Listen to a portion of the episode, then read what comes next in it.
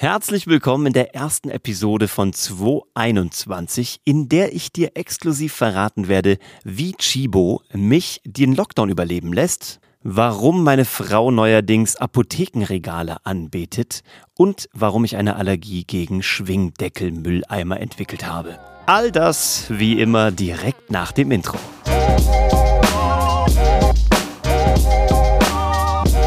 Herzlich willkommen nicht nur im Jahr 2021, sondern auch bei der ersten Episode von Hashtag Happylist in diesem Jahr.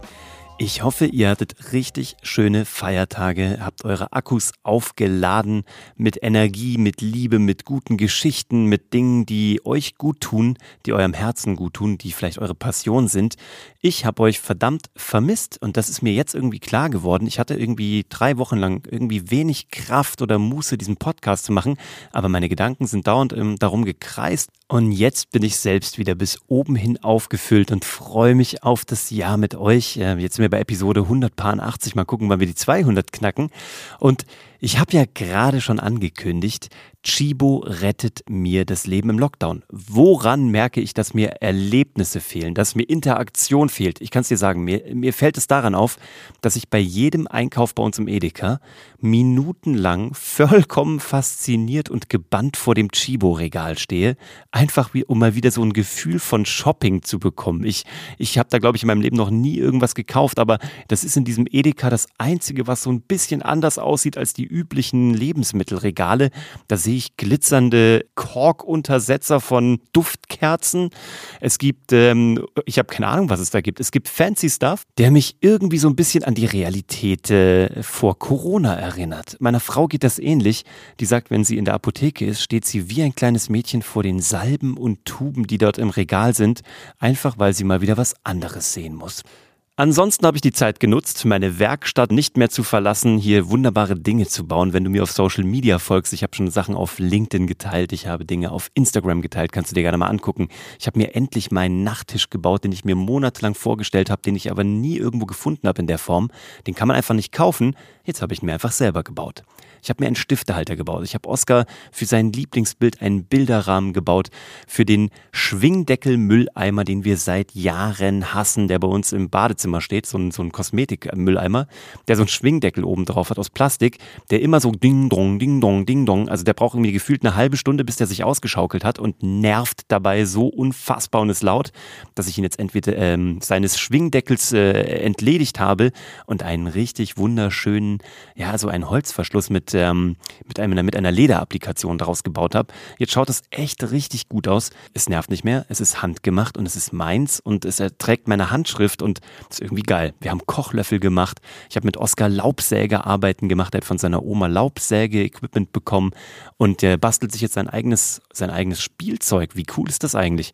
Der kommt immer und sagt, Papa, mal mir irgendwas auf und dann muss ich Männchen, Aliens, Häuser, Bäume, ein UFO, eine Rakete, was auch immer, muss ich ihm aufzeichnen auf Laubholz oder auf Laubsägeholz, wie nennt man das? Keine Ahnung. Und dann sägt er sich's aus und spielt damit. Das ist das Geilste, was ich je in meinem Leben gestartet habe. Diese Holzbearbeitung ist ultra und da wird's zukünftig auch noch ein bisschen drum gehen. Was ich da gemerkt habe, und das ist auch eigentlich geil, bei Minute vier ungefähr komme ich darauf, wo es heute eigentlich drum gehen soll. Ich kriege mein Unternehmergehen einfach nicht weg. Ich baue diese Sachen, ich finde die selber geil, ich stelle mir die ins ähm, Office, ich fotografiere die und von euch kommt sofort das Feedback von Social Media, wo kann ich das bestellen, ich will auch eins haben, gibt es das auch mit 30 Zentimetern, kann ich das auch mit 50 Zentimetern haben, gibt es auch ohne Steinapplikation. Und wie geil ist das, in meinem Kopf fängt es an zu rattern. Ich habe also jetzt geguckt nach einem Shopify Store, habe da geguckt, welches Template schaut gut aus, habe mich mit befreundeten Unternehmern in dem Bereich auseinandergesetzt, habe mir überlegt, wie könnte ich was produzieren. Und ich glaube, ich werde in 2021 meinen eigenen, ähm, ja, meinen eigenen Interior Design Shop starten. Erstmal so ganz low level, nur für mich, mit meiner Frau zusammen, die supergeile Sachen macht im Bereich Keramik, Raku-Brand, ihre eigenen Kunstwerke gestaltet. So eine, wie so eine kleine geile Manufaktur, wo kleine Kostbarkeiten entstehen. Soll ich das machen? Und das ist die große Frage, weil das ist ja das große Ding beim Unternehmertum oder wenn du halt generell ein Projekt startest, du verzettelst dich auch so schnell, weil du irgendwie alles machen willst. Ich kenne das von mir und ich habe hier auch ein paar Mal drüber gesprochen, über das Thema Fokus und erstmal eine Sache aufbauen, das nächste machen, aber ich bin mir gar nicht mehr so sicher ob man nicht einfach viel mehr Sachen auch parallel machen sollte, wenn sie dir gut tun. Ich habe ja schon mal erzählt, dieses Arbeiten an Millimetern, dieses Konzentrieren auf, auf Werkstücke, dieses Schleifen, Ölen. Ich habe jetzt so ein ganz tolles Leinöl, womit ich alles einölen kann, sogar Lebensmittel echt, dass man es auch zum Essen benutzen kann. Das ist so eine geile Arbeit, die mich runterbringt und meinen Kopf ausknipst. Und damit komme ich in so eine, in so eine Zone, habe ich ja schon mal erzählt. Und warum nicht dann irgendwie auch mehr machen? Da besteht dann immer zwar auch die Gefahr, dass es dann irgendwie, wenn man das Hobby zum Beruf macht, dass es dann kein, keine Leidenschaft mehr ist. Aber ich will es ja gar nicht zum Beruf machen, aber ich kann es nicht, nicht kommerziell machen. Und das meine ich aber im besten Sinne. Ich meine das nicht, dass ich es ausbeuten will, aber ich will auch damit irgendwie so ein bisschen so gucken, was ist das Feedback vom Markt? Wollen Leute das haben? Und jetzt habe ich irgendwie, ich habe meine Prototypen und die Leute sagen schon irgendwie, ich will das haben, ich habe Bock drauf und ich glaube, ich werde das machen. Schreib mir doch mal bitte deine Erfahrung. Deswegen habe ich diesen Austausch mit dir so vermisst. Schreib mir doch mal wirklich bitte deine Erfahrungen.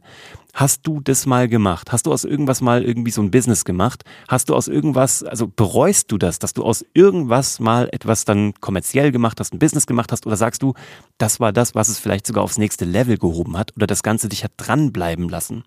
Weil das ist das, was mich gerade wirklich interessiert. Ich habe nämlich auch überlegt, ob ich das Ganze per YouTube begleite, ob ich einen DIY-Channel mache, so nach dem Motto so Tools for Noobs. So jemand, der überhaupt keine Ahnung hat, fängt einfach mal an. Das ist bestimmt sau lustig. Ich habe auch die erste Episode mal gedreht und habe dann gemerkt, das macht mir überhaupt keinen Spaß. Ich, ich begleite echt sau viel und ich werde diesen ganzen Prozess auch hier im Podcast begleiten, aber ich habe keine Lust, da jetzt ein eigenes Videoformat zu, zu machen. Das habe ich jetzt schon gemerkt, aber auch nur, weil ich es ausprobiert habe. Ich habe es aufgenommen, ich habe es geschnitten, ich habe es fertig gemacht, ist auch sehr lustig geworden. Vielleicht veröffentliche ich das irgendwann mal, wahrscheinlich aber nicht. Ich glaube, das wird in der Schublade verschwinden, weil ich gemerkt habe, das ist, das, das nimmt mir tatsächlich den Spaß. Aber jetzt die Endprodukte abzufotografieren und in einen Shop zu tun und dies vor allem zu lernen, einen eigenen Shop wieder aufzusetzen.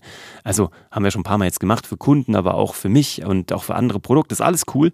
Aber in dem Bereich Interior, äh, Handwerk, habe ich noch nie was gemacht. Und ich glaube, das ist wieder die Lust daran, dieses Ausprobieren. Und das, und jetzt schlage ich nochmal die Brücke zu 2021, gibt mir ein gutes Gefühl, weil ich in den letzten Wochen vor Weihnachten schon ein bisschen gemerkt habe, wie mich die Moral nach einem Jahr Covid äh, verlassen hat. Also ich, ähm, hast du vielleicht auch mitbekommen im Podcast, ich habe da auch schon mal drüber geredet.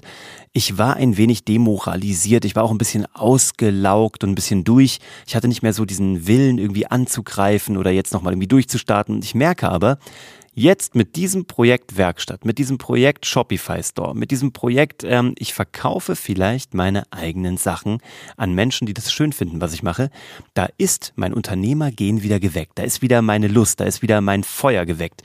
Und das, wie gesagt, gibt mir ein verdammt gutes Gefühl, weil das zeigt mir nur, dass 2020 sau anstrengend war. Wir sind auch mitten im Unternehmensaufbau. Und das ist auch ein geiler Gedanke, den der Bernie hatte. Der meinte nämlich, eigentlich kann man zu keiner geileren Zeit als jetzt ein Unternehmen aufzubauen als, ähm, als jetzt. Es gibt keine bessere Zeit, weil du musst immer zwei, drei Jahre all in gehen. Du musst untertauchen. Du verzichtest auf Privatleben, wenn du eine neue Company hochziehst. Du ver verzichtest auf Abendessen mit Freunden, auf äh, natürlich auch Zeit mit der Family, ein bisschen Rodel, Nachmittage, was auch immer gerade. Und hast dieses Privatleben eine Zeit lang nicht, weil du dein Business aufbaust. Und jetzt gerade zählt es nicht. Jetzt gerade hast du eh so wenig Privatleben. Du bist halt viel mehr zu Hause. Du würdest sowieso keine Freunde treffen. Du bist sowieso in keinem Restaurant. Eigentlich hat er gesagt, das ist ein geiler Gedanke, Bernie, danke dafür gerade verpassen wir nichts von diesem Aufbau. Und das habe ich auch neulich im Spiegel gelesen. Es gibt momentan eine totale überproportionale äh, Anzahl von Menschen, die gründen, weltweit. In Deutschland im Speziellen, aber weltweit ist das ein super Trend. Ganz spannend. Das ist wie nach allen großen Kriegen, Krisen, so die Roaring Twenties, was auch immer. Es geht wieder los. Leute gründen und das finde ich mega geil. Es gibt eine überproportionale ähm, Entwicklung, dass Menschen sagen, ich äh, will ein Side-Business starten. Ich möchte, vielleicht aber auch Menschen, die einfach ihren Job verloren haben und in eine, in eine Selbstständigkeit mehr oder weniger gezwungen wurden. Aber das sind nicht die meisten. Die meisten sind Leute, die halt parallel gedacht haben, ich will mal mein Lebenskonzept in Frage stellen. Ich will es einfach mal ausprobiert haben. Ich will Sidepreneur sein. Ich will vielleicht aber auch all in gehen und mein Geschäft jetzt endlich ähm, durchziehen, weil ich gemerkt habe, äh, während einer Krise merke ich, es ist nicht sicher. Auch eine Festanstellung ist gar nicht sicher, wenn ich irgendwie in Kurzarbeit geschickt werde. Und das ist irgendwie cool. Also es gibt diesen Spirit irgendwie, gerade diesen Aufbruch von Unternehmern, die wieder Arbeitsplätze schaffen, die ähm, Steuereinnahmen schaffen, die eine Gesellschaft inspirieren können. Das ist irgendwie saugeil. Ja, ich spüre es auch wieder. Ich bin wieder heiß. Ich will wieder angreifen. Ich merke also, Abschließend 220, ich war einfach nur platt. Ich war ausgelaugt, aber das heißt nichts. Ich habe mich wieder aufgefüllt, ich habe was gefunden, was meine Seele streichelt und bin jetzt wieder am Start und kann wieder loslegen. Und das könnte sein, dass ich das dieses Jahr mit diesem Shop eben parallel tue, zu all dem, was ich sowieso schon so mache. Und das liebe ich so, dieses Multidimensionale. Nicht, nicht nur eine Sache machen, sondern multidimensional sein, mich immer wieder neu auszuprobieren. Es gibt im Storytelling diesen, diesen Herold, diesen ähm, Gestaltwandler, den Trickster, der, der sich immer wieder neu erfindet.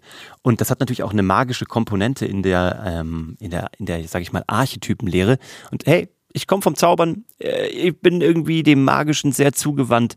Von daher glaube ich, kommt auch dieses Verwandeln irgendwie in meinem Leben immer wieder vor. Meine Frau sagt immer schon lustigerweise, so alle fünf bis sieben Jahre bin ich wie eine Schlange, die ihre Haut abstülpt und sich verpuppen muss.